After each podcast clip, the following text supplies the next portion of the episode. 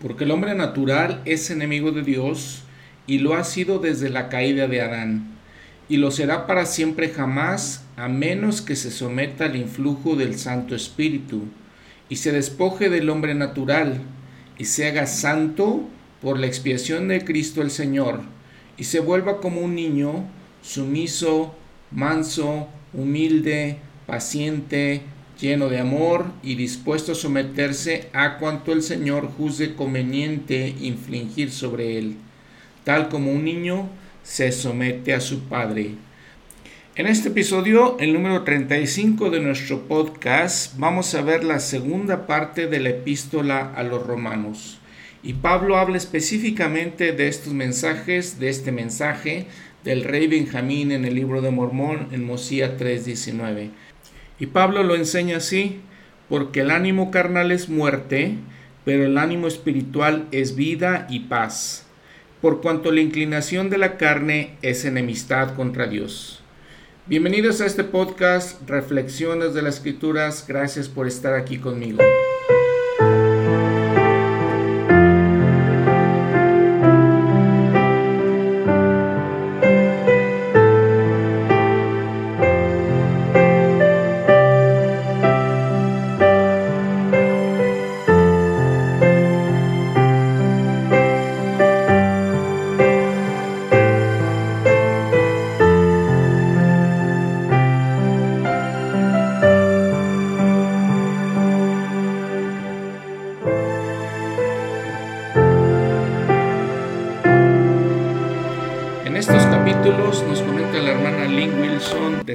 De las Escrituras, el apóstol Pablo nos habla del poder de Cristo para cambiar nuestras vidas en el capítulo 7. Luego nos habla de que nos convertimos en discípulos y coherederos con Cristo en el capítulo 8, que somos la verdadera vida de Israel en los capítulos 9 al 11 y empezamos una vida nueva en el capítulo 12. En el capítulo 9 también vamos a hablar de la preordenación.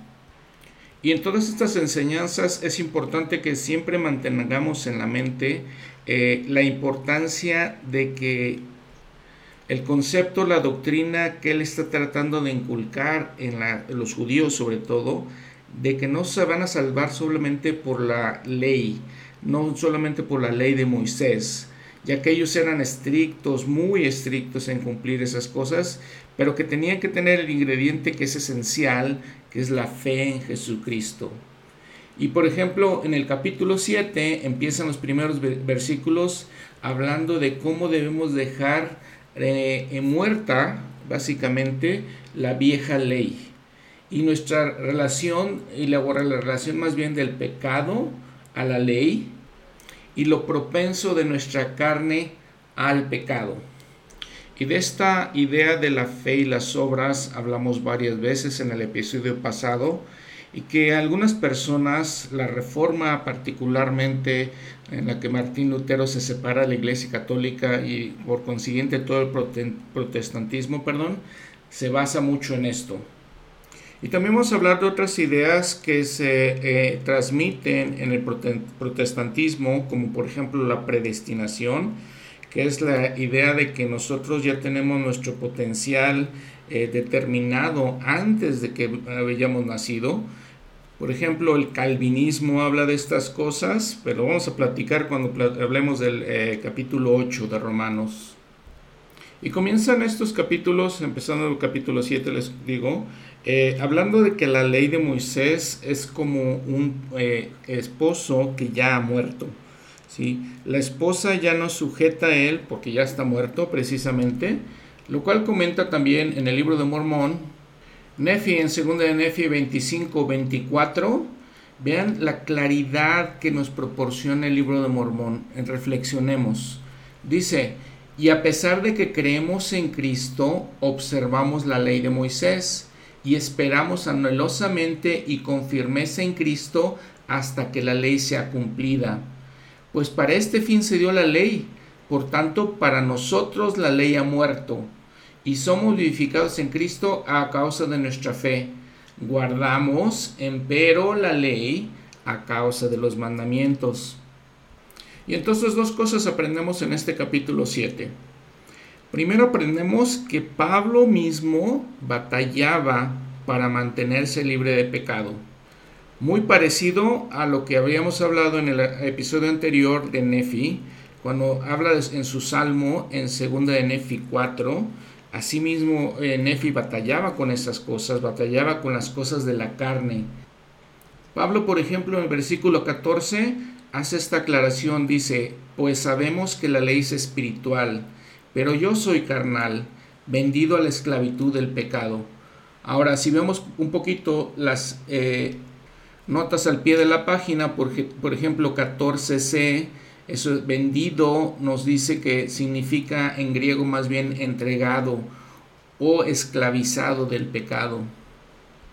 Y entonces estas explicaciones, básicamente lo que nos está diciendo el apóstol Pablo es lo que dice el rey Benjamín, que somos hombres naturales y que somos enemigos de Dios.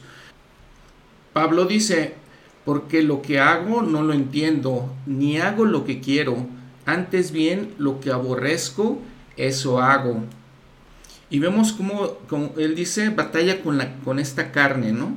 Dice en todos estos versículos, versículo 21, así que, queriendo yo hacer el bien, hallo esta ley, que el mal está en mí. Porque según el hombre interior, me deleito en la ley de Dios, pero veo otra ley en mis miembros, en su cuerpo, que se revela contra la ley de mi mente y que me lleva cautivo a la ley del pecado que está en mis miembros miserable de mí, ¿quién, me librará de este cuerpo de muerte? Gracias doy a Dios por medio de Jesucristo, nuestro Señor nuestro. Así que yo mismo con la mente sirvo a la ley de Dios, pero con la carne a la ley del pecado. Cuando habla de miserable de mí, dice básicamente otra vez lo que dice eh, Nefi en su salmo, en segunda de Nefi 4, versículo 16. He aquí mi alma se deleita en las cosas del Señor, y mi corazón medita continuamente en las cosas que he visto y oído.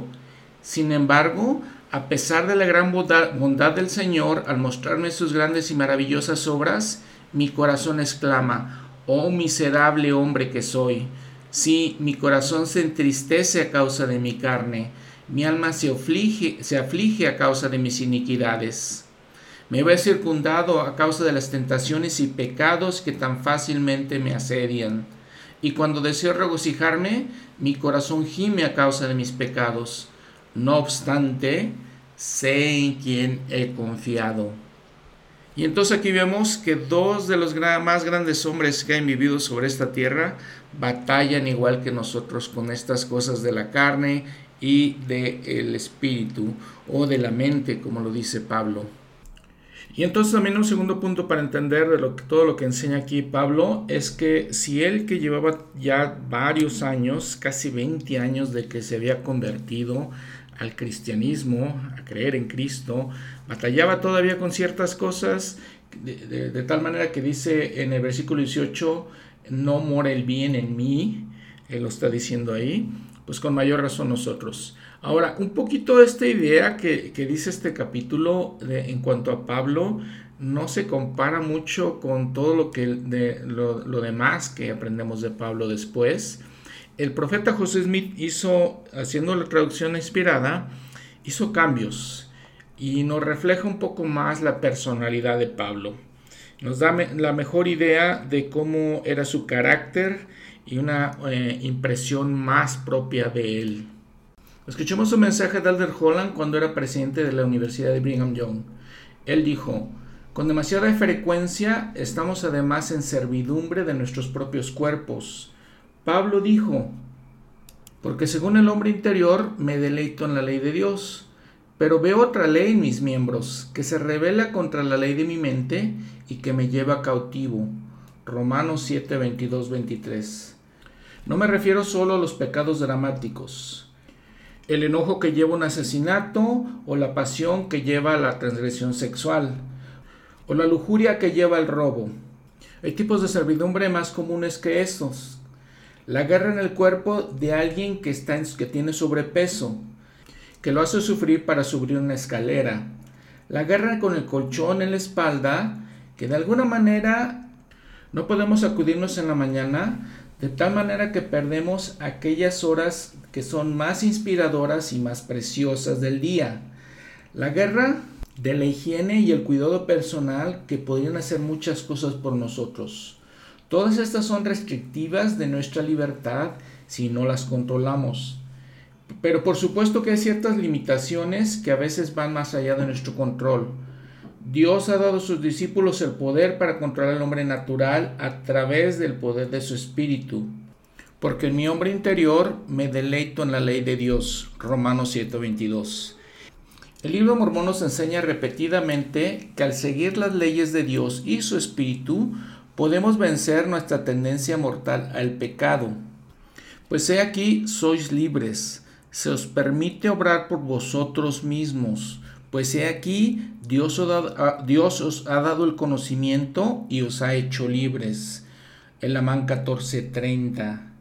Son solo el temperamento y las adicciones al pecado que reducen nuestro poder para actuar.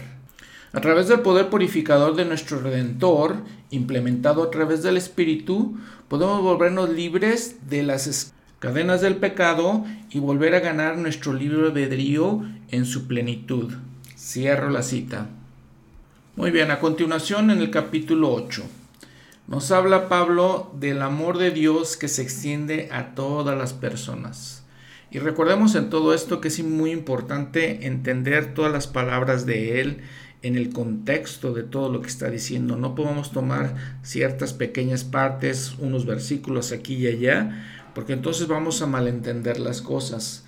Dice, eh, y es muy interesante esto que empezando el capítulo 8, eh, la verdad muy hermoso, la verdad muy inspirador lo que dice aquí el apóstol Pablo. Dice ahora pues, ninguna condenación hay para los que están en Cristo Jesús, los que no andan conforme a la carne, sino conforme al Espíritu. Entonces, miren, cuando dice, por ejemplo, no andan o andan conforme al Espíritu, quiere decir que sus obras son de acuerdo al Espíritu. Ellos eh, hacen obras, ¿no? Trabajan, eh, guardan los mandamientos. No simplemente es la fe, como lo hemos estado viendo en, otras, en otros versículos. ¿sí? Pues dice, porque la ley del Espíritu de vida en Cristo me ha librado de la ley del pecado y de la muerte. Porque lo que era imposible para la ley, por cuanto era débil por la carne, Dios, enviando a su Hijo en semejanza de carne de pecado, y a causa del pecado, condenó, al pecado en la carne. Básicamente está diciendo eh, que mandó a Jesucristo, nuestro Padre Celestial, en semejanza de carne de pecado. Quiere decir que tomó su un tabernáculo, este, su cuerpo aquí sobre la tierra, y condenó literalmente al pecado en la carne porque no cometió ningún pecado. Y entonces dice en el versículo 5, muy interesante, porque los que viven conforme a la carne, en las cosas que son de la carne se ocupan, pero los que viven conforme, al Espíritu, en las cosas del Espíritu. La reflexión. Vivimos en cuanto a, a las cosas de la carne, nos ocupamos más de las cosas del mundo que de las cosas espirituales ¿Tenemos un balance? Esa es una pregunta que podemos hacernos cada uno de nosotros. Porque el ánimo carnal es muerte, pero el ánimo espiritual es vida y paz. Y noten que agrega esa palabra paz. Por cuanto la inclinación de la carne es enemistad contra Dios. Como habíamos visto al principio de este episodio, leímos estas palabras porque es lo mismo que dice el rey Benjamín, ¿no? El hombre natural es enemigo de Dios. La inclinación de la carne es enemistad contra Dios. Si seguimos las palabras griegas usadas aquí, este ánimo carnal básicamente es una mente carnal, una mente de la carne. Fíjense que desde el principio, cuando se hicieron las primeras traducciones al latín, esta eh, frase decía el cuerpo, ¿no? Y entonces alguna gente algunos cristianos creyeron, interpretaron este pasaje pensando que Pablo lo que decía es que el cuerpo físico era una maldad o era, era malo inherentemente más bien. Eso era lo que pensaban, por ejemplo, los griegos, los gnósticos, pero fue, está completamente eh, fuera de contexto. Vamos a verlo en otras epístolas, por ejemplo, en Gálatas y en Corintios, cuando él explica estas cosas y no ve el cuerpo como algo inherentemente malo. Y aquí vemos cómo todo este tipo de traducciones llevan a la gente a creer de una manera equivocada en estos principios y de ahí vimos que también, eh, por ejemplo, Martín Lutero y otras personas eh, crearon las iglesias protestantes basados en estos principios que no entendían exactamente y la verdad es que los entendían incorrectamente porque aquí lo que está diciendo todo esto Pablo pues es el hombre natural otra vez en contra del hombre espiritual de la persona espiritual por ejemplo, lo sigue diciendo en los versículos 10 y 11. Dice, si Cristo está en vosotros, el cuerpo la verdad está muerto a causa del pecado, pero el espíritu es vida a causa de la justicia. Y entonces dice que este espíritu, en la parte final del versículo 11, vivificará también vuestros cuerpos mortales por su espíritu que muere en nosotros. Obviamente, cuando nosotros buscamos el espíritu del Señor, podemos vencer ese hombre natural, ese hombre que está naturalmente en nuestros cuerpos por, por, medio de la caída. Pero ese es el propósito, ¿no? Esa es el, la meta de que podamos lograr esto en nuestra vida. En el versículo 13 lo repite, si por el Espíritu hacéis morir las obras de la carne, viviréis. Dice la hermana Wilson, esta es una lucha constante, ¿no? Es una lucha diariamente. Nos, estamos en esta batalla constantemente contra nuestros deseos naturales, los deseos naturales de nuestro cuerpo. Recordamos que por eso el presidente Nelson enseñó que nada es más liberador, más ennoblecedor o más crucial para nuestro progreso individual que el enfoque regular y diario en el arrepentimiento. El arrepentimiento no es un evento, es un proceso. Cierro la cita. Ahora, una idea básica, esencial que nos estamos aprendiendo aquí es cómo el Espíritu Santo nos transforma, nos regenera, nos trae a Cristo y a nuestro Padre Celestial.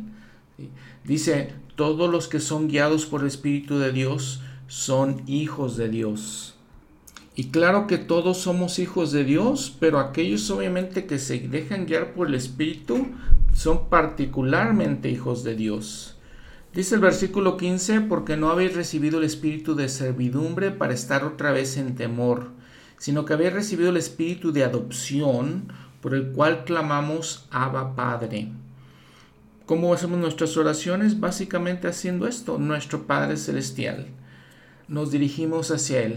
Aquellas personas que buscan tener el espíritu, buscan ser obedientes, tienen este privilegio. Y les digo, somos especialmente hijos de Dios, o son especialmente hijos de Dios aquellos que sí lo hacen. Aún así, dice el apóstol Pablo, porque el Espíritu mismo da testimonio a nuestro espíritu de que somos hijos de Dios. Y sí, hijos, aquellos que son obedientes y buscan el Espíritu, dice, son también herederos, herederos de Dios y coherederos con Cristo, si es que padecemos juntamente con Él, para que juntamente con Él seamos glorificados. ¿Padecemos? ¿Qué padecemos? Padecemos tal vez eh, las cargas que tenemos, la tribulación, padecemos el esfuerzo que hacemos para guardar los mandamientos, para vencer las tentaciones. Todos esos son los, los sufrimientos que, que llevamos los padecimientos que llevamos. ¿sí? Ahora dice el apóstol Pablo, de todos estos sufrimientos que podamos eh, sentir, pensar, tener, tal vez el esfuerzo que hacemos de ir los domingos a la iglesia, el esfuerzo que hacemos cuando no tenemos dinero, tenemos que pagar diezmos. Todos esos son padecimientos. Pero ahora dice él, vean lo que dice, muy, muy especial, porque considero que los sufrimientos de este tiempo no son dignos de ser comparados con la gloria venidera que en nosotros ha de ser manifestada. Cualquier sufrimiento que tenemos, cualquier adversidad, dice la nota al pie de la página, por la que estamos, por la que estemos pasando en estos momentos, eh, no podemos compararlo. pasamos eh, dificultades, pasamos retos, eh, nos esforzamos y tratamos de hacer las cosas bien cuando a veces parece que, que, la gente que no quiere hacer las cosas bien les va mejor y sin embargo dice no se puede comparar con la gloria que tendremos y que nosotros ha de ser manifestada o a nosotros ha de ser manifestada, dice la nota al pie de la página. También digno de apuntar, de recalcar, es todas estas doctrinas, eh, todas estas, esta teología que tenemos en la iglesia restaurada, eh, que enseña Pablo aquí, porque dice que somos herederos, entonces quiere decir, ¿qué es la vida eterna? ¿Sí? Estar en la presencia de nuestro Padre Celestial, vivir con Él. Entonces somos herederos de Él y coherederos con Cristo, porque Él va a estar allá, ¿no? Entonces, y, cosas para reflexionar profundamente. Veamos lo que dice Doctrina y Comienzo 84, 37 al 39. Y el que me recibe a mí, recibe a mi Padre. Y el que recibe a mi Padre, recibe el reino de mi Padre. Por tanto, todo lo que mi Padre tiene le será dado. Y esto va de acuerdo con el juramento y el convenio que corresponden a este sacerdocio. Ahora en el versículo 21 también dice otro concepto muy interesante. Dice, nosotros vamos a ser librados, lo, aquellos que sean obedientes, pero también toda la creación misma será librada de la servidumbre, de la corrupción, a la libertad gloriosa de los hijos de Dios. Toda la creación va a pasar por este mismo proceso y va a poder ser glorificada. Y Pablo continúa diciendo que todo esto lo esperamos, no lo vemos, lo esperamos y con paciencia lo esperamos. Versículo 25. Y también dice, y nos ayuda en nuestra debilidad por medio del Espíritu. Porque a veces no sabemos lo que debemos eh, pedir, no sabemos pedir como es debido, pero el Espíritu mismo intercede por nosotros con gemidos indecibles. Y por lo tanto todo esto se convierte en un círculo virtuoso. Cuando buscamos hacer la voluntad de Dios, tenemos el Espíritu con nosotros y con ese Espíritu podemos hacer nuestras oraciones y pedir las cosas correctas y seguimos en ese mismo círculo y vuelve a nosotros todo eso. Porque de esa manera, dice el versículo 27, nosotros hacemos la voluntad de Dios porque tenemos las intenciones como Dios, porque tenemos su espíritu con nosotros. Y los que hacen eso, dice versículo 28, vean lo especial de este versículo. Y sabemos que para los que aman a Dios, todas las cosas obrarán juntamente para su bien, para los que conforme a su propósito son llamados.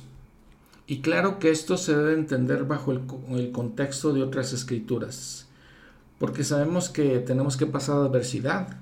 O sea, esto no significa que si seguimos a Dios, pues todo nos va a ir bien, vamos a, estar, vamos a estar bien saludablemente, con mucho dinero, vamos a ser gente exitosa. Eso no significa. Eh, en algún momento yo llegué a pensar este tipo de cosas, pero realmente lo que significa es lo que le dijo el Señor también al profeta José Smith en Doctrina y Convenios, cuando el profeta estaba lleno de aflicciones, lleno de angustia, pidiéndole a nuestro Padre Celestial, le decía, ¿dónde está el pabellón que cubre tu morada oculta? Y le pedía este, contra sus enemigos, le pedía que lo librara, que librara a los santos que también estaban sufriendo todas estas cosas. El Señor le dice un consejo que es de las cosas más importantes creo que podemos aprender. Dice, Hijo mío, Todas estas cosas te servirán de experiencia y serán para tu bien. El Hijo del Hombre ha descendido debajo de todo ello. ¿Eres tú mayor que Él? Entonces leyendo otra vez Romanos 8:28, nuevamente bajo este contexto de doctrina y convenios, sabemos que para los que aman a Dios, todas las cosas obrarán juntamente para su bien todas las cosas, quiere decir toda la adversidad, todos nuestros sufrimientos, todas nuestras batallas contra nuestro cuerpo natural, todas nuestras batallas que tenemos en este mundo, si amamos a Dios, serán para nuestro bien y serán conforme a su propósito. Así dice en el versículo 29, el Señor lo ha establecido, porque a los que antes conoció, antes conoció, vean, está hablando de la vida premortal, antes de venir a la tierra, también predestinó para que fuesen hechos conforme a la imagen de su Hijo, a fin de que Él sea el primogénito entre muchos hermanos. Ahora, noten esta palabra que usa aquí Pablo, predestinó. El griego en esa palabra es de antemano designó, escogió para. Esto es como debería de haber sido traducida esta palabra, preordenación. El Nuevo Testamento utiliza esta palabra cinco veces. Uno de esos ejemplos es 1 Corintios 2.7. Pero hablamos sabiduría de Dios en misterio, la sabiduría oculta, la cual Dios destinó antes de los siglos para nuestra gloria. Si ven su nota al pie de la página, dice griego GR, preordenó. Eso es lo que significa la palabra. Sin embargo, nuevamente, las iglesias protestantes por ejemplo, el calvinismo entendió mal esta doctrina. Por ejemplo, John Calvin dijo, por predestinación queremos decir que es el eterno decreto de Dios por el cual Él determina a sí mismo lo que Él desea que pase con relación a cada hombre.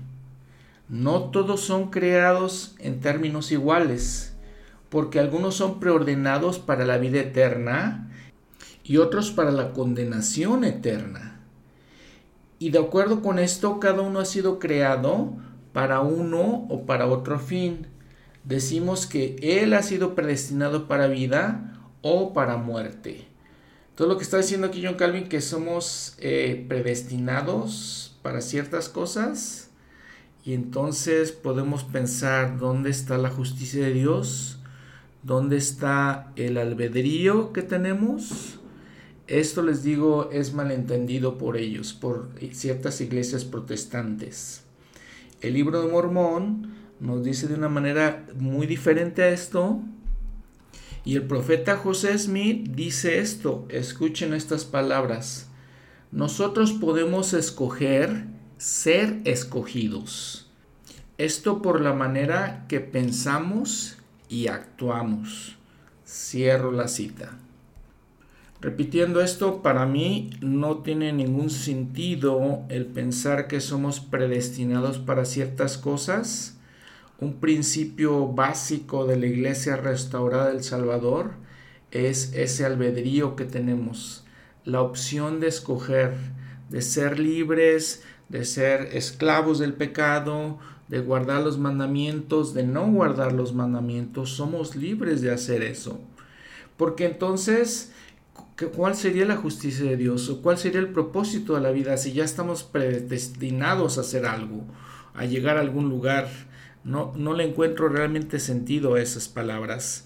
¿Por qué quisiera yo ser bueno si ya estoy predestinado a ser eh, condenación eterna, como decía John Calvin? Entonces, les digo, sin embargo, leyendo esta, este, este eh, versículo en 1 Corintios 2, vemos que es a través de la sabiduría de Dios que Él nos preordena. Por ejemplo, les puedo decir, los que han tenido niños o tienen niños, nos podemos dar cuenta que por ciertas cosas que hacen los niños, nos vamos, eh, vemos el futuro, ¿no? Vemos, oh, este niño se va a ir hacia allá y se va a caer y se va a pegar, ¿no? Es una manera muy simple, pero estamos viendo en el futuro, es algo que todavía no sucede. Pero claro que nuestra experiencia, nuestra sabiduría nos da a entender eso. O inclusive en otras cosas, ¿no? Vemos una persona que está tomando decisiones equivocadas y sabemos y entendemos que en el futuro no le va a ir bien. Ahora imagínense nuestro Padre Celestial omnisciente con la presencia que tiene que entiende mucho más que nosotros de cómo es la vida. Obviamente Él se da cuenta de que, tomamos decisiones incorrectas y por el camino que vamos va a llegar un lugar, vamos a llegar a un lugar incorrecto, no al lugar que queremos. Él obviamente entiende todas esas cosas y entiende cómo vamos a actuar. De, de, porque nos conoce mejor de lo que nosotros nos conocemos. Entonces todo eso se llama preordenación. Recalcando las palabras del profeta José Smith, nosotros por la manera que pensamos y la manera que actuamos, escogemos nuestro propio destino. Escogemos ser escogidos de Dios. Escogemos ser los hijos de Dios en particular. Dice, la preordenación guía para el estudio de las escrituras es la ordenación preterrenal de Dios a sus hijos en espíritu que fueron valientes para que cumplieran ciertas misiones durante la vida, su vida terrenal. Y ahí, por ejemplo, también vienen algunas escrituras donde dice Deuteronomios 32.8, Dios estableció los límites de los pueblos, estableció en lugares donde íbamos a nacer. Jeremías 1.5, antes, de que te, antes que te formase en el vientre, te di por profeta. El Señor ya había establecido a Jeremías como profeta para esos ese tiempo en particular y para esa nación en particular. Hechos 17.26, Dios ha prefijado el orden de los tiempos. Entonces todo lo, podemos entender bajo esta perspectiva del Evangelio restaurado. De esto el elder Joseph Fielding Smith mencionó. Exactamente lo que Pablo pudo tener en mente tal vez no esté claramente expresado en la traducción que ha llegado a nosotros. Que enseñó que algunos hombres están destinados a ser condenados debe rechazarse del mismo modo que se debe rechazar que algunos están predestinados para ser salvos sin un juicio de su fe. Los que rechazaron la verdad y se rebelaron fueron expulsados junto con Lucifer por causa del gran don del libre albedrío. Tenemos razón en creer que todos los que tuvieron el privilegio de venir a este mundo terrenal vinieron porque tuvieron el derecho de hacerlo mediante calificaciones que obtuvieron en el mundo preterrenal. Es absurdo pensar que Pablo enseñara que en el principio, antes que la tierra se formase, algunas almas fueron destinadas a venir a la tierra, recibir sus tabernáculos y ser consignadas a la perdición y otras a la salvación. Tal doctrina es contraria a todo lo que ha sido revelado. Cierro la cita. Ahora a continuación viene otra de las escrituras más conocidas del Nuevo Testamento. Una de esas escrituras, de esos mensajes de Pablo, de los que siempre recordamos, los que siempre estamos citando. Dice el versículo 31, pues ¿qué diremos a esto? pregunta. Si Dios es por nosotros, ¿quién contra nosotros? Y agrega este mensaje muy claro. Él que no escatimó ni a su propio Hijo, sino que le entregó por todos nosotros, ¿cómo no nos dará también con Él todas las cosas? Un mensaje muy especial, muy para reflexión. Y versículo 35, ¿quién nos apartará del amor de Cristo? ¿Tribulación o angustia o persecución o hambre o desnudez o peligro o espada, como está escrito, por causa de ti somos muertos todo el tiempo, somos considerados como ovejas de matadero. Esto lo está diciendo una escritura que se encuentra en Corintios también y en los Evangelios, en Mateo. Recuerdan que el, Pablo escribió Corintios antes que esta carta a los romanos. Y cierra todas estas enseñanzas con esto Pablo. Antes bien, en todas estas cosas somos más que vencedores, por medio de aquel que nos amó, por lo cual estoy convencido de que ni la muerte, ni la vida, ni ángeles, ni principados, ni potestades, ni lo presente, ni lo porvenir, ni lo alto, ni lo profundo, ni ninguna otra cosa creada nos podrá apartar del amor de Dios que es en Cristo Jesús, Señor nuestro. Les digo palabras muy especiales para reflexionar. Todos los que nos sentimos desanimados, sentimos, no sentimos el amor de la gente, sentimos que básicamente que nadie nos ama, que nadie se preocupe por nosotros, aquí está nuestra respuesta. Aquí está, nada nos puede apartar del amor de Dios, nada. Y Pablo describe todas las cosas posibles que podrían hacer eso, pero es eh, confirma y reafirma que nada lo puede hacer. A continuación, en los siguientes tres capítulos, Pablo explora, perdón, quién es Israel.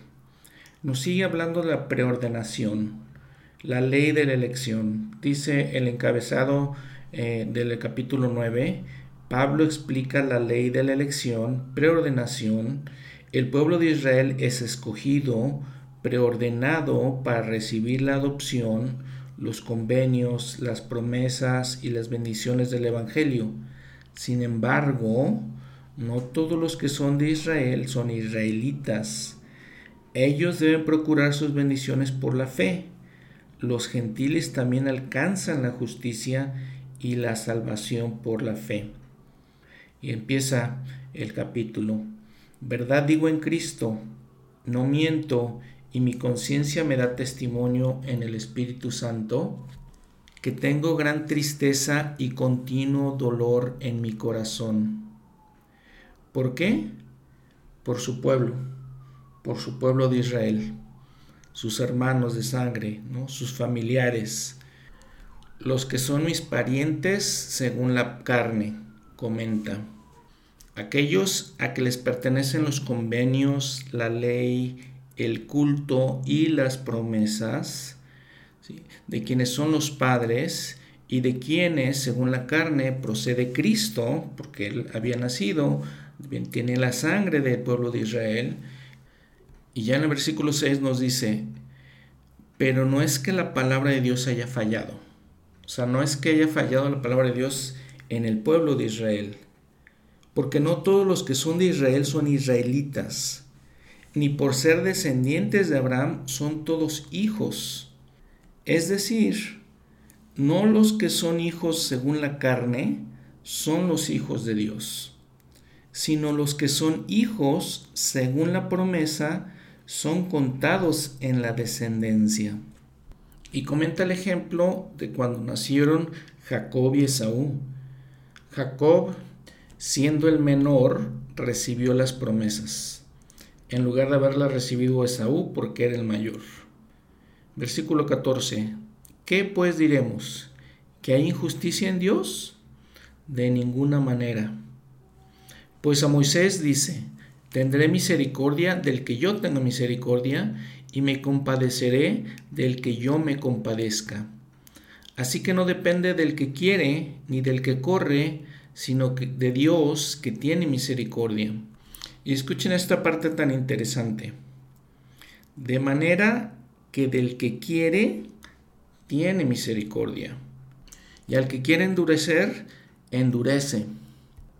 Entonces aquí Pablo básicamente se lamenta de su propio pueblo, que deberían de haber recibido todas las bendiciones y no las recibieron por su propia decisión, por su propio libre albedrío.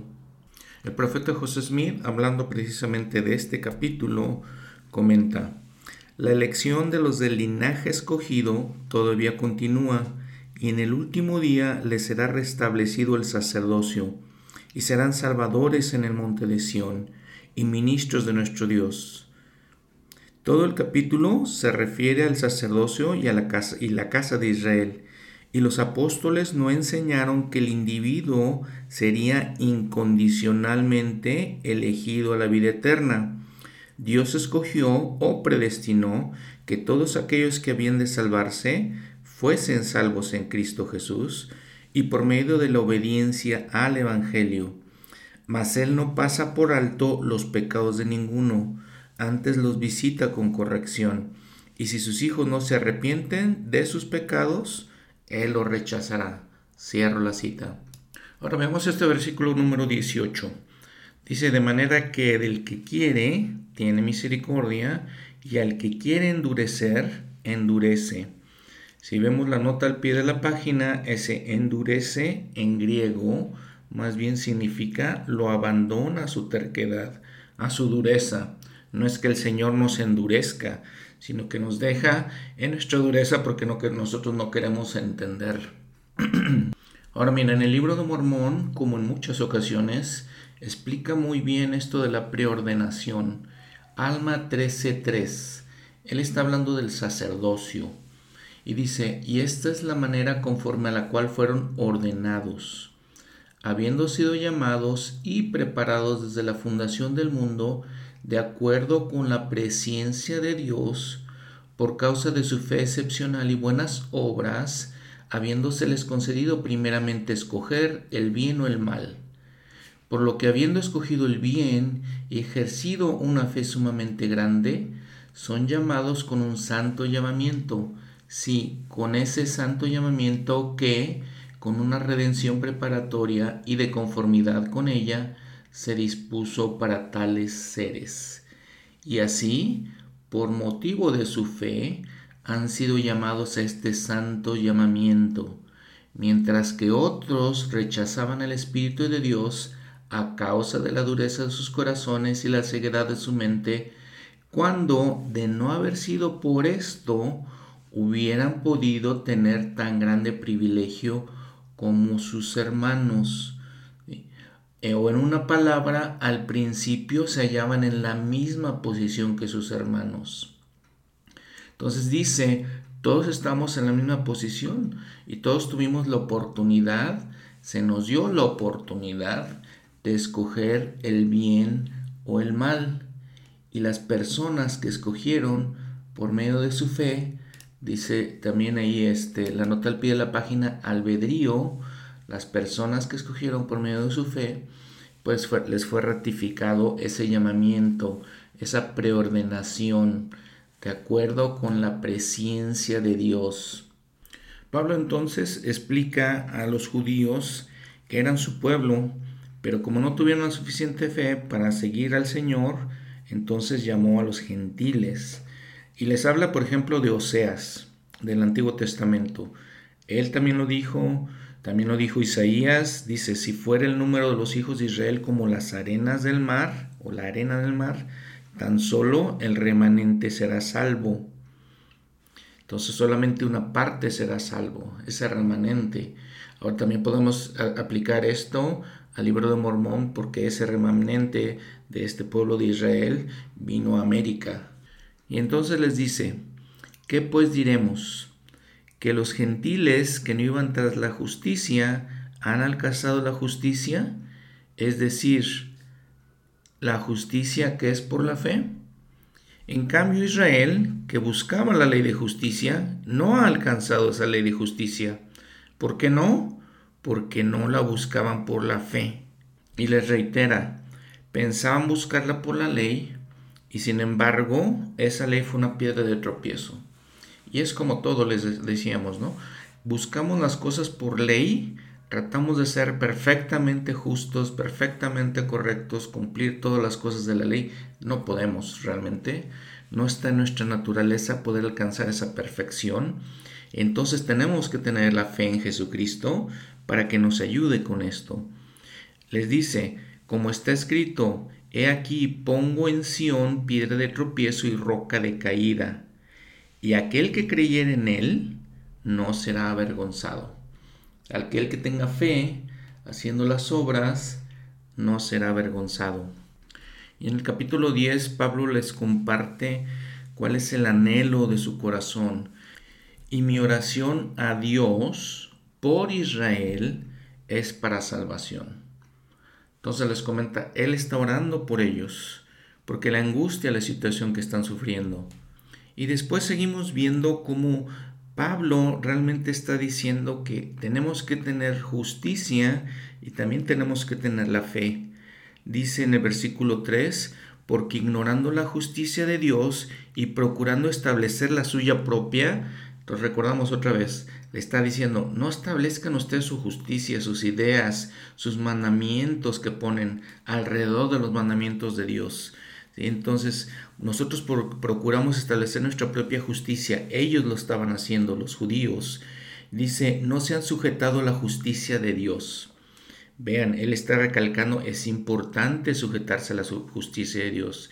Tenemos que tener justicia, ser dignos, ser, eh, guardar los mandamientos, pero tenemos que ser con fe. Como decíamos anteriormente, no solamente para quedar bien con los hombres, no solamente para enorgullecernos o eh, enaltecernos, sino que tenemos que tener la fe, que esas obras, esa justicia sean por los motivos correctos. Dice, porque el fin de la ley es Cristo, para justicia a todo aquel que cree. Y en el versículo 10 dice, porque con el corazón se cree para justicia pero con la boca se hace confesión para salvación. Ahora les comenta, no hay diferencia. Versículo 12, no hay diferencia entre judío y griego, porque el mismo que es Señor de todos es rico para los que le invocan, porque todo aquel que invoque el nombre del Señor será salvo. Entonces le dicen, no hay diferencias, no, realmente se crean tan especiales ni tan importantes porque el Señor los ha escogido como pueblo. Para Él no hay diferencia. Dice ahora, ¿y cómo pues invocarán aquel en quien no han creído? ¿Y cómo creerán en aquel de quien no han oído? ¿Y cómo oirán sin haber quien les predique? ¿Y cómo predicarán si no son enviados? Como está escrito, Cuán hermosos son los pies de los que anuncian el Evangelio de paz, de los que anuncian el Evangelio de las buenas nuevas. Aquí les está hablando Pablo de la obra misional. Cómo este, entenderán, cómo escucharán, cómo sabrán del Evangelio sin haber quien les predique. Y en esto obviamente nos recuerda la gran, gran importancia de predicar el Evangelio. Versículo 17, otra escritura clásica muy importante, dice, así que la fe viene por el oír y el oír por la palabra de Dios. Entonces, esa es la importancia, por ejemplo, de que leamos las escrituras, eh, por eso viene la fe, la importancia de asistir a los servicios sacramentales, por eso viene la fe, la importancia de escuchar la conferencia general, también por eso viene la fe eso es, por eso los, se nos recalca tanto y constantemente y repetitivamente este tipo de principios que, que son básicos, que son esenciales para nosotros. Eso nos mueve a la fe, todas esas cosas nos mueven a la fe. Y poner atención, estar en, con, atentamente escuchando las palabras de los discursantes, de las clases, de la conferencia general, obviamente, todo eso nos mueve a tener fe. Y enseguida Pablo le recuerda que los profetas en el Antiguo Testamento ya les habían profetizado que el Evangelio iba a llegar a los gentiles si ellos no guardaban los convenios que habían hecho. Primero les habla de Moisés en Deuteronomio 32, 21, donde dice, yo os provocaré a celos con un pueblo que no es pueblo, con un pueblo insensato os provocaré a ira. E Isaías osadamente dice, fui hallado por los que no me buscaban, me manifesté a los que no preguntaban por mí. ¿Por qué? Porque dice, todo el día extendí mi mano a un pueblo rebelde y desobediente. Que entonces Pablo les está diciendo, han sido así. Por eso he llevado el Evangelio a los gentiles. Una nota más en la predicación del Evangelio. Dice, por ejemplo, el versículo 15, ¿y cómo predicarán si no son enviados? ¿Qué significa eso? Que tenemos que ser llamados por Dios para predicar. Claro que nosotros, eh, los jóvenes de la iglesia, ponemos nuestra solicitud para ser misioneros, pero tiene que ser aprobada por el profeta específicamente. Él firma una carta directamente a cada uno de los misioneros, aprobando su llamamiento y diciéndole a dónde debe de ir. No escogemos a dónde vamos, se nos dice a dónde somos llamados. Y entonces tenemos la autoridad para hacer eso. Aquí lo está explicando directamente Pablo. Necesita esa autoridad. ¿Cómo predicarán si no son enviados? No podemos enviarnos solos. Entonces, una cosa interesante para entender también. Y nuevamente recordando todos estos principios que eh, son parte de la organización de la iglesia verdadera la organización de la Iglesia de Jesucristo.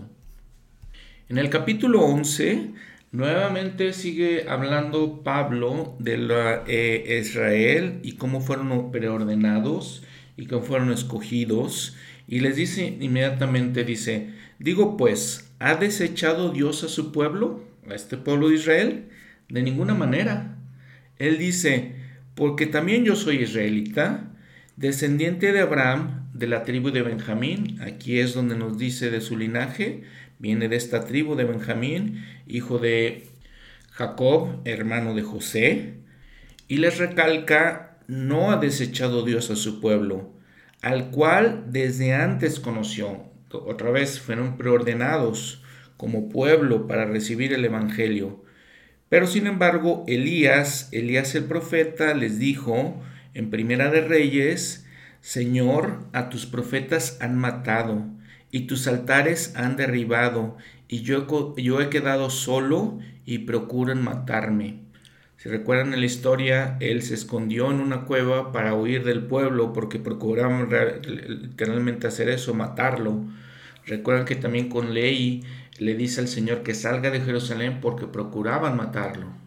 Y en estos puntos encontramos mucha similitud con Jacob 5 en el libro de Mormón, la, alegoría del olivo, y desde el 4 podemos encontrar ciertas cosas. En el capítulo 4, versículo 14, Jacob les dice, pero aquí los judíos fueron un pueblo de dura cerviz, y despreciaron las palabras de claridad, y mataron a los profetas, y procuraron cosas que no podían entender.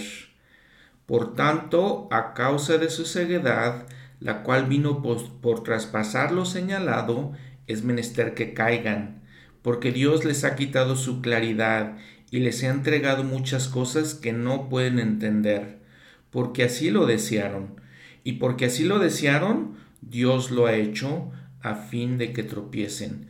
Palabras de sabiduría aquí de Jacob. Vean, buscaban, buscaban ellos cosas que no pueden entender y se aplica a nosotros, realmente tenemos que aplicar aquí las escrituras a nosotros, hacemos eso. Y se les quita la claridad diciendo tal vez que muchas cosas en la Biblia ya no son tan claras hasta que podemos verlas en el libro de Mormón. También a notar es la palabra, las palabras que dice en el versículo 5. Dice, aún en este tiempo ha quedado un remanente según la elección por gracia. Esta lección por gracia es de lo que hemos estado hablando. Si vemos, por, ejemplo, guía para el estudio de las escrituras. Dice elección. Basándose en la dignidad personal en la vida preterrenal, Dios eligió a los que serían la descendencia de Abraham y la casa de Israel, y que llegarían a ser el pueblo del convenio. Esto lo vemos en Deuteronomio 32, 7 a 9, lo mismo que había dicho Pablo, y luego también lo vemos en Abraham 2, del 9 al 11. A dichas personas se les dan bendiciones y deberes especiales para que bendigan a todas las naciones del mundo. No obstante, si desean alcanzar la salvación, aún los electos deben ser llamados y elegidos en esta vida.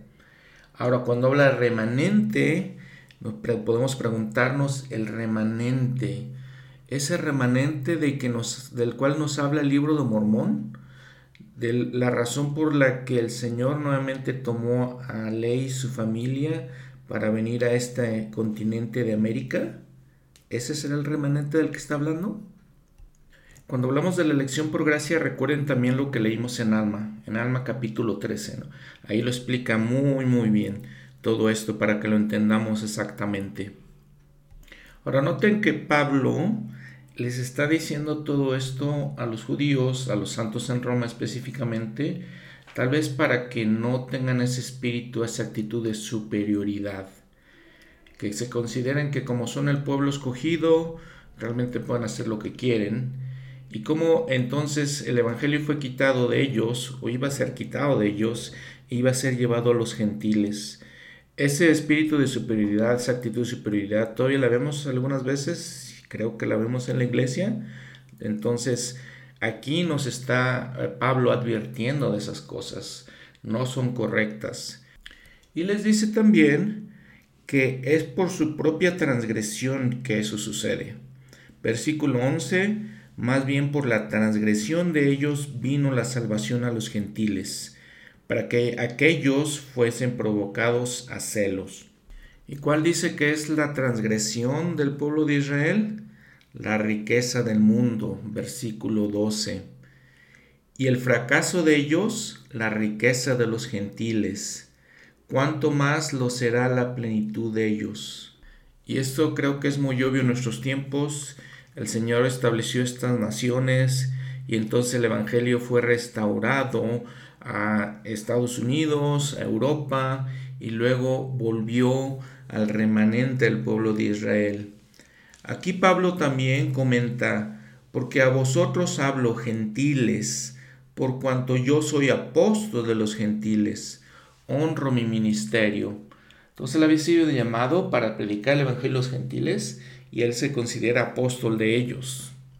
Habría que considerar que anteriormente él había, se había designado como un justo y estricto judío, fariseo de los fariseos. A continuación Pablo nos habla algo muy parecido, como habíamos dicho, con mucha similitud a las palabras de Jacob y la alegoría del olivo, del olivo cultivado, del olivo silvestre. Hay algunas diferencias en esto. Por ejemplo, Jacob habla por lo menos de unos cinco árboles. Pablo solamente habla uno, de uno, Jacob se enfatiza, enfatiza mucho el fruto, Pablo enfatiza las ramas. En esta epístola a los romanos no hay un señor de la viña, como sucede en el libro de Mormón. Y lo que pasa, según los estudiosos, es que probablemente Pablo no está citando completamente o exactamente toda la alegoría de Zenos. ¿sí? Sin embargo, hay varias similaridades, les digo. Por ejemplo, para Pablo, el, este, el árbol de olivo, el olivo es Israel y todas las eh, ramas que se injertan representan diferentes grupos de gente, a veces israelitas, a veces gentiles. Cuando se injerta esa rama en el árbol, se vuelve santa por la fuerza de las raíces.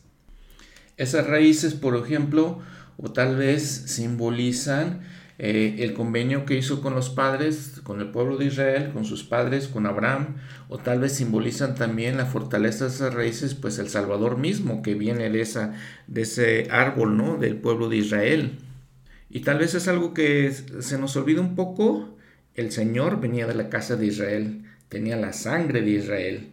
Y todos los profetas y los hombres justos que leemos, de los que leemos en el Antiguo Testamento, Abraham, Isaac, Jacob, Moisés, los apóstoles son llamados del pueblo de Israel, ellos eran israelitas. Entonces no, confundamos a veces, no pensamos que todo el pueblo de Israel eran inicuos, no, claro que algunos de los hombres más excelentes que han vivido sobre la tierra vienen de ese linaje, vienen de esa sangre. El principal de ellos obviamente Jesucristo, como les digo. Y ese es el comentario que hace Pablo. Versículo 26, pero vamos a ver primero un versículo antes. Dice, porque no quiero, hermanos, que, que ignoréis este misterio. Después de hablar de esta alegoría, ¿no? Del árbol del olivo. No lo ignoréis, para que no seáis arrogantes. Nuevamente le está diciendo, no seáis arrogantes porque son, sois el pueblo escogido, ¿no? Dice, acerca de vosotros mismos no seáis arrogantes, que el endurecimiento ha acontecido a Israel en parte hasta que haya entrado la plenitud de los gentiles. Es en parte. Y de todas maneras dice, y así todo Israel será salvo. Como está escrito, vendrá de Sión el libertador, que quitará de Jacob la impiedad, y este será mi convenio con ellos. ¿Y cuál es este misterio del que habla? Pues que en la mente de este pueblo no pensaban que los gentiles iban a ser parte del pueblo de Israel. Recordamos que ni siquiera se les llevaba el Evangelio. Entonces nunca se, imaginaron de estas cosas, pero así fue lo que sucedió. Y se le dio prioridad a los gentiles. Y vean lo hermoso eh, como, en cómo, termina este capítulo, ¿no? La eh, capacidad poética del apóstol Pablo. Versículo 33 o la profundidad de las riquezas, de la sabiduría y del conocimiento de Dios. Cuán incomprensibles son sus juicios e inescrutables sus caminos. Porque ¿quién entendió la mente del Señor? ¿O quién fue su consejero? ¿O quién le dio a él primero para que le fuese recompensado? Porque de él y por él y para él son todas las cosas. A él sea la gloria por los siglos. Amén. Ahora también leamos el capítulo 12 y las cosas hermosas, la manera tan inspiradora que escribe Pablo. Dice primero, versículo 2, no os adaptéis a este mundo no nos hagamos de este mundo, no nos hagamos como la gente del mundo, dice, sino transformaos por medio de la renovación de vuestro entendimiento, para que comprobéis cuál es la buena voluntad de Dios agradable y perfecta. Y nos dice también que no tenga que no tengamos más bien más alto concepto de sí que el que debe de tener, sino que piense de sí con cordura no tengamos un alto concepto, no seamos orgullosos, no seamos arrogantes, no nos sintamos superiores, sino que tengamos un pensamiento de nosotros mismos con entendimiento, con cordura, ¿sí? con mansedumbre. Él dice también, conforme a la medida de la fe que Dios repartió a cada uno, a la medida que tenemos de nuestros talentos, de nuestras capacidades, de nuestra fe porque de la manera que en un solo cuerpo tenemos muchos miembros, pero no todos los miembros tienen la misma función. Así nosotros, siendo muchos, somos un solo cuerpo en Cristo, y todos miembros los unos de los otros. De manera que, teniendo diferentes dones, según la gracia que nos es dada, si el de profecía, úsese conforme a la medida de la fe o si de servicio, en servir, o el que enseña, en la enseñanza, el que exhorta, en la exhortación, el que reparte, hágalo con sencillez, el que preside, con diligencia, el que hace misericordia, con alegría, el amor sea sin fingimiento, aborreced lo malo, allegaos a lo bueno, amaos los unos a los otros con caridad fraternal, prefiriéndoos con honra los unos a los otros. En lo que requiere diligencia, no perezosos, fervientes en espíritu, sirviendo al Señor, gozosos en la esperanza, sufridos en la tribulación, constantes en la oración, compartiendo para las necesidades de los santos, practicando la hospitalidad. Bendecid a los que os persiguen, Bendecid y no maldigáis. Gozaos con los que se gozan, llorad con los que lloran. Unánimes entre vosotros, no altivos, sino asociándonos con los humildes. Más bien, asociándoos con los humildes. No seáis sabios en vuestra propia opinión. No paguéis a nadie mal por mal. Procurad lo bueno de todos los hombres si es posible, en cuanto dependa de vosotros, tened paz con todos los hombres. No os venguéis vosotros mismos, amados míos, sino dejar lugar a la ira de Dios, porque escrito está, mía es la venganza, yo pagaré, dice el Señor.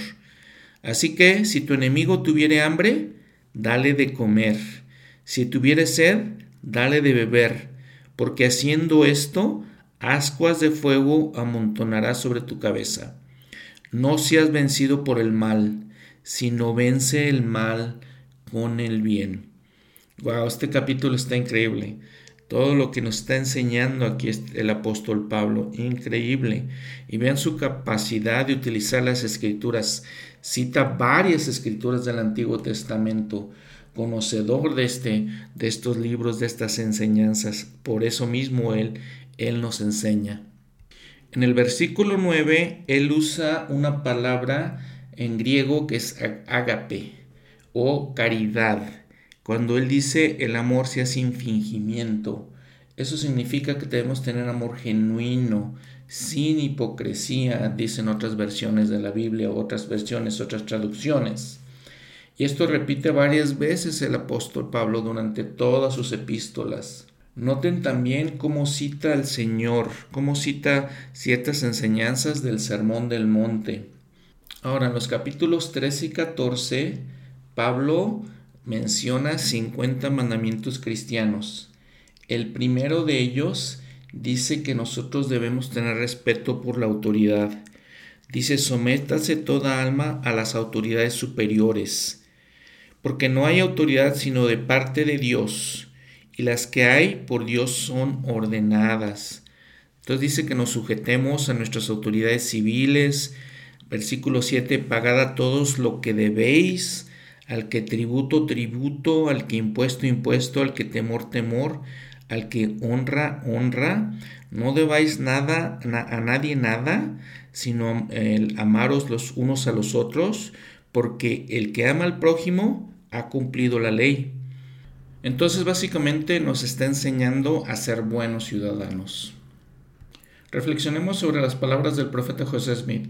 A pesar de que él había batallado bastante con las autoridades del gobierno de los Estados Unidos, mucho, y había muchas personas inicuas, ¿no? Como el gobernador de Missouri, pero dijo de todas maneras, de todas maneras, en los artículos de fe dijo el profeta, creemos en estar sujetos a los reyes, presidentes, gobernantes y magistrados, en obedecer, honrar y sostener la ley. Entonces, es lo que está diciendo Pablo aquí. Y nos habla también de varias cosas que, este, o varios de los mandamientos, citando los diez mandamientos, nos dice en el versículo 9, no cometerás adulterio, no matarás, no hurtarás, no darás, dirás falso testimonio. El amor no hace mal al prójimo. Así que el cumplimiento de la ley es el amor. Otra de esas escrituras para recordar y reflexionar bien. Recordar siempre, el cumplimiento de la ley es el amor. Y termina con esta admonición Dice, desechemos pues las obras de las tinieblas y vistámonos con las armas de la luz. Andemos como de día, honestamente, no en glotonerías y borracheras, ni en lascivias y libertinaje, ni en pleitos y envidia, sino vestidos del Señor Jesucristo y no hagáis caso de los deseos de la carne. Fíjense que hablando de esto, yo sí creo mucho en la en someternos a la ley. Yo sí creo mucho en manejar, por ejemplo, conscientes, manejar a la velocidad que debe de ser, en respetar las señales, en ser respetuosos con nuestros vecinos, en ser buenos ciudadanos, ejemplos para los demás. Ojalá que todos lo hagamos así, de acuerdo con las enseñanzas del apóstol Pablo y también del eh, profeta José Smith. Aquí ellos, si nos están diciendo esto, es porque es importante que seamos buenos ciudadanos de nuestros países y podamos eh, hacerle entender a la gente o darle el ejemplo a la gente de que, de que así somos, de que vamos y ayudamos, de que podemos servir en nuestras comunidades, podemos ser si, si, nos tocara ser gobernantes, podríamos ser honestos, decentes gobernantes, eh, después de que en realidad en nuestros países, en México por ejemplo, tenemos tantos problemas con corrupción, tantos problemas con cosas injustas, eh, el robo de las cosas, y es, es, es mal, realmente malo, ¿no? Eh, no, no, desafortunadamente no cumplimos las leyes, no respetamos. Y lo vemos, les digo directamente, pues en las señales de tránsito si no manejen en cualquier país de Latinoamérica, creo, y podrán darse cuenta pues que no hay ningún respeto. Entonces nosotros debemos dar ese ejemplo como miembros de la iglesia, lo creo firmemente. Bueno, Pablo en los siguientes capítulos nos habla, por ejemplo, de no contender, de ayudar a, las personas que son débiles, tal vez débiles de fe, tal vez débiles de, débiles de espíritu, débiles de ánimo, Dice en el versículo 1 del capítulo 14, recibida al débil en la fe, pero no para contender sobre opiniones, nos este, advierte contra la contención. Nos dice también en el versículo 1 del capítulo 15, Así que los que somos más firmes debemos sobrellevar las flaquezas de los débiles y no agradarnos a nosotros mismos. Cada uno de nosotros agrade a su prójimo en lo que es bueno, para edificación. ¿Y por qué se escribió en las escrituras? Dice él, Versículo 4, porque las cosas que se escribieron antes para nuestra enseñanza se escribieron, a fin de que por la paciencia y por la consolación de las escrituras tengamos esperanza. Pero el Dios de la paciencia, noten cómo llama al Señor, el Dios de la paciencia, y de la consolación os dé entre vosotros que seáis unánimes según Cristo Jesús para que unánimes a una voz glorifiquéis al Dios y Padre de nuestro Señor Jesucristo. Recuerden que esto lo está dirigiendo a los romanos, a los santos en Roma, y que literalmente todo esto este, exactamente se aplica a nosotros como miembros de la iglesia, que seamos unánimes en una voz, que seamos unánimes según el Señor. Y así, en el versículo 13, el Dios de esperanza os llene de todo gozo y paz en el creer, para que abundéis en esperanza por el poder del Espíritu Santo. Y la verdad es que quien no quiere en esta vida tener eso, tener gozo y paz, y esa esperanza que nos trae el Espíritu de Dios. Y además nos pide que cuando estamos llenos de bondad, cuando tenemos esos buenos sentimientos hacia nuestro prójimo, también dice, nos llenemos de todo conocimiento, de tal manera que podéis, amonestaros los unos a los otros. Muy bien, ahora algo muy interesante, terminando este libro ya de Romanos, ven el versículo 24 de este capítulo 15, dice que su deseo es ir a España, dice cuando vaya a España.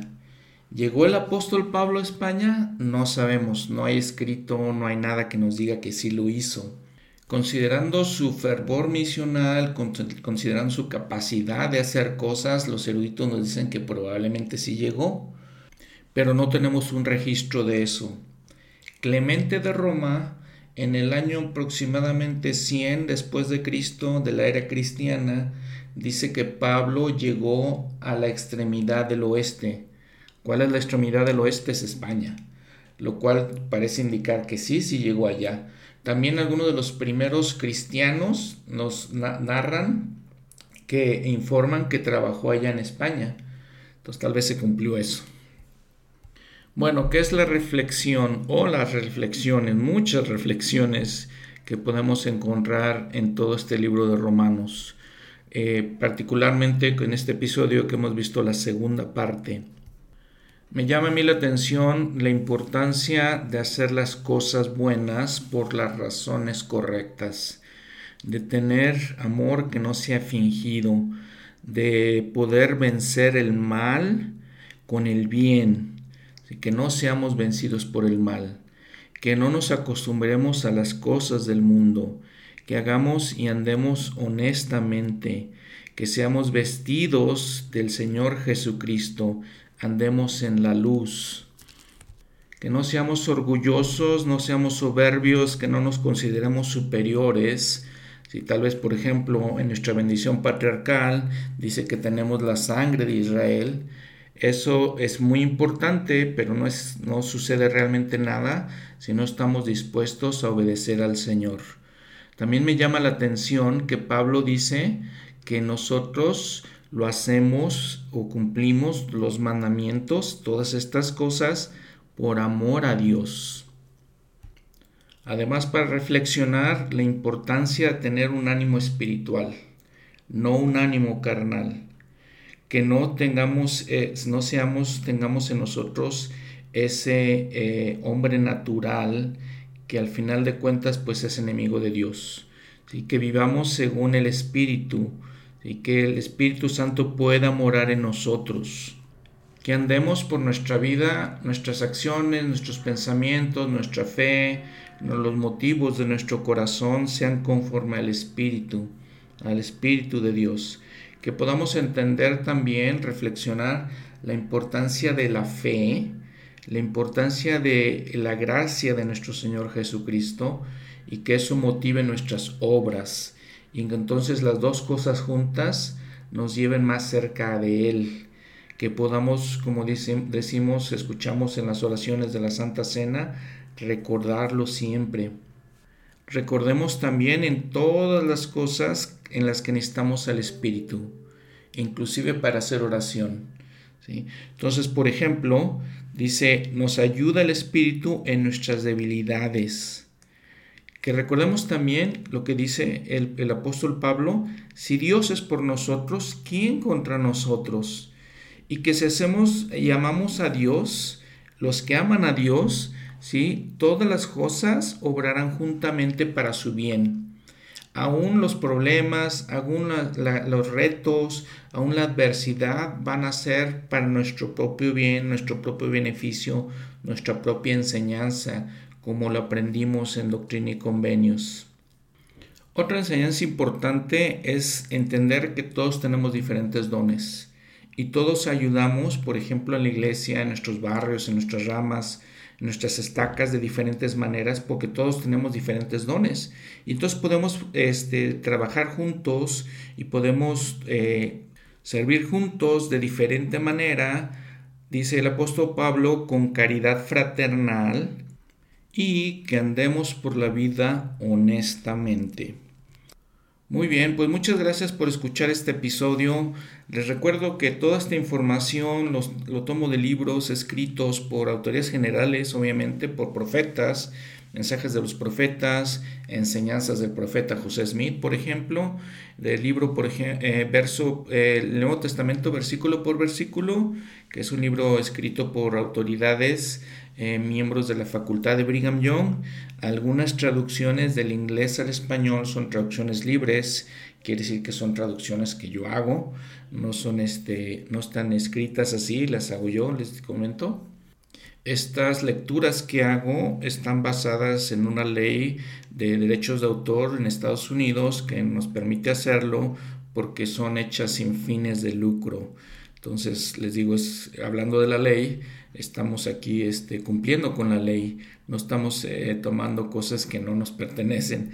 Esto, la ley de Estados Unidos, como les he comentado en alguna ocasión, nos permite utilizar estas cosas. Nos vemos la próxima semana con la primera epístola del apóstol San Pablo a los Corintios.